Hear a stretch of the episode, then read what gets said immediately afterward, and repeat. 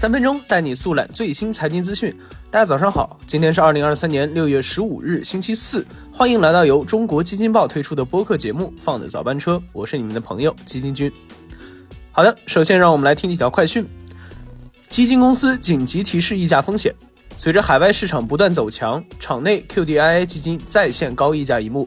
六月十三日，华宝海外科技 LOF 基金场内价格一度飙升至一点三一七元。盘中触及涨停，相对于六月九日的基金净值，场内溢价为百分之十五点一九，而相对于六月十二日的基金净值，场内溢价也超过了百分之十三。基金公司当晚紧急发布溢价风险提示公告。杭州出手组建千亿规模产业母基金。六月十四日，杭州市国资委发布公开征求意见的公告，该公告披露，在杭州市政府的主导下，将整合组建杭州科创基金。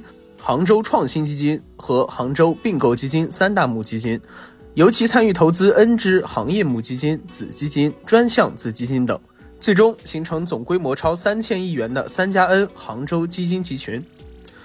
国家财政部昨日在香港发行首期人民币国债。六月十四日，国家财政部透过香港金管局的债务工具中央结算系统发行一百二十亿元人民币国债，并于六月十六日交收。这是今年财政部在香港发行的首期人民币国债。多只基金提前结束募集，A 股市场底部特征显现之际，公募旗下的权益新基金抓紧时机建仓。记者注意到，近期多只新发权益类基金产品公告缩短募集期，同时部分近期成立的次新基金也在快速建仓。种种迹象显示，基于对 A 股已达到底部区域的判断，新发产品做多意愿明显增强。知名基金经理的产品打开申购。二季度以来，偏股基金指数收益由正转负，基金发行陷入冰点。在市场情绪极度低迷之际，包括赵毅、林英瑞、鲍无可等不少明星基金经理逆势出手，加入放宽大额申购的阵营。好的，接下来就让我们来了解一下这次被基金公司提示溢价风险的基金的相关情况吧。继前几日。华宝海外科技 LOF 基金场内价格一路飙升，而被基金公司提示溢价风险后，六月十四日，华宝海外科技 LOF 场内价格一度大涨百分之七点四七，而后在卖盘抛压之下，尾盘开始大幅跳水，全天报收一点二六八元，大跌百分之三点三五。在多位业内人士看来，当前场内份额较少，叠加部分投资者不清楚场内基金存在溢价风险，可能是导致溢价率走高的几方面原因。首先，近期美股科技股表现较为强势，投资人便将目光投向了多只投向海外科技股的基金，而大量资金的涌入推高了场内成交价格。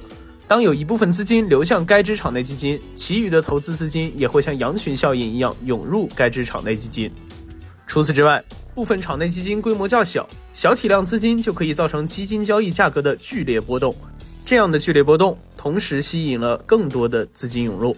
这也就造成了该支基金近期出现溢价。对此，一名公募基金从业人员也提醒投资者，基金净值才是基金实际价值的真正反映。场内基金超高的溢价率，说明该基金价格脱离其价值，存在较高的泡沫性，后期下跌的概率比较大。说到这里，基金君也想来问一下各位听众朋友，你能不能看出来某一只基金产品存在较高的溢价风险呢？作为普通投资者，我们又应该怎么去判断呢？欢迎在评论区留言讨论。好的，以上就是我们今天放的早班车的全部内容了。感谢您的收听，我们明天同一时间不见不散。